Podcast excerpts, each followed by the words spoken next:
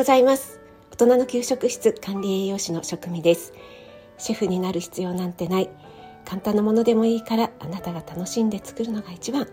そんな思いで配信しています。はいこれは自分に一番言い聞かせてるっていうところもあります。皆さんにもね響いていただければ嬉しいなと思います。さて今日は1月7日土曜日。七草がを食べる日。皆さん春の七草全部言えますか？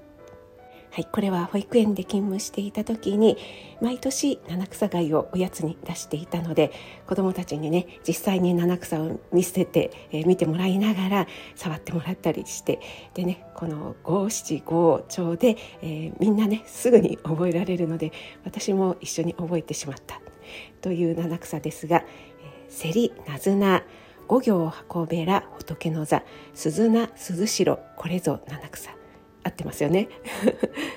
我が家ではお正月に1回お粥を炊いています。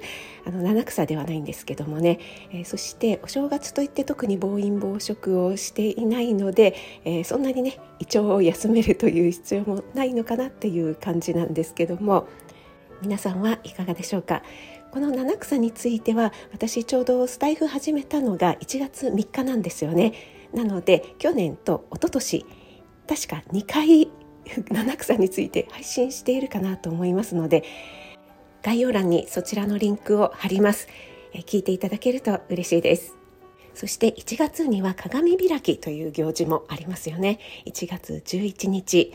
私はちょっと気が早いんですがまあ日持ちするので昨日ねあんこお汁粉をですね炊きました。これがですねもう本当に、えー、自分で自分を褒める。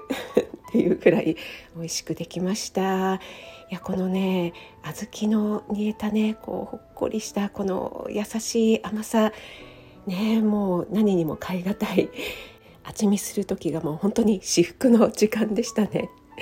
これはですね私の腕というよりも小豆をですね新豆のちょっといいやつを買ったんですよね今年は。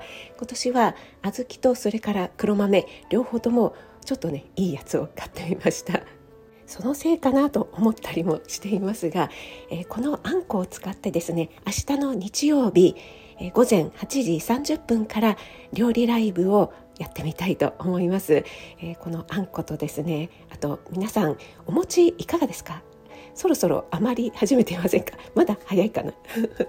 うちはですね、えーと、年末に鶴屋さんでお餅をね、えー、ちょっとえー、たくさん入っているのを あの3人家族の割にはたくさん入っているのを買ってきたんですが、えー、盛況でね頼んでいるのを 私忘れていましてなんかお餅がダブルで来てしまったということで盛況の方はですねまだ全然あの袋を開けていないんですね。いやーもうねしまったっていう感じなんですが、まあ、日持ちするのでねまあいいかなと思っています。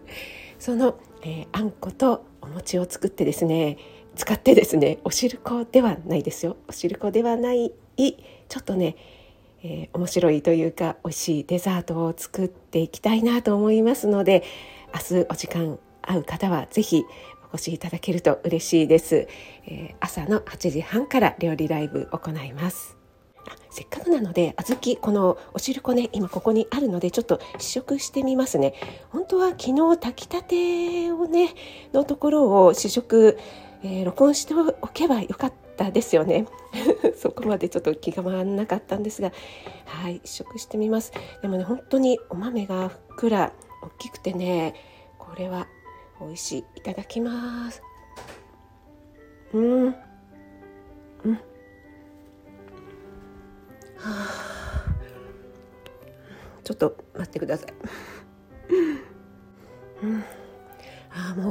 口の中がもう幸せに満ち溢れています。はい。本当にねあの私粒あん派なんですね。粒あんが大好きなんですけどもまあこしあんもね嫌いではないんですが粒あんがね苦手っていう人はこの何て言うんですか皮がなこう口の中でこう残る感じが嫌だっていうね。園児もやっぱりねそれが嫌だっていう子がいてあの粒あんあんこ嫌だっていう子が最近の子はねあんこ食べないんでしょうね。そういう子が多いんですけどもこのねあんこはもう皮を感じさせない。もう口に入れた途端にもうふわーって広がってちょっとねあの舌と上顎で、えー、噛むっていうんですかねすりつぶすぐらいなあの赤ちゃんがね離乳食食べるみたいな感じで、えー、口の中でもぐもぐしただけでもうね消えてなくなっちゃう。そんな感じですね。はい、伝わりましたでしょうかね。ちょっともうもう一回だけ食べ、もう食べなくてええよって感じですけど。うん。うん。そしてまた、あの、家ではね、甘さを調整できるかね、これがね、またいいんですよね。本当に家で作った甘さに慣れちゃうと、なんでしょう、市販のね、あんこの、もちろんね、甘さ控えのも、控えめのもありますけども、うわ、甘いってね本当に感じますよね。はいということで、えー、明日の日曜日1月8日日曜日ですね午前の8時30分お待ちしております。それでは皆さん今日も素敵な一日をお過ごしください。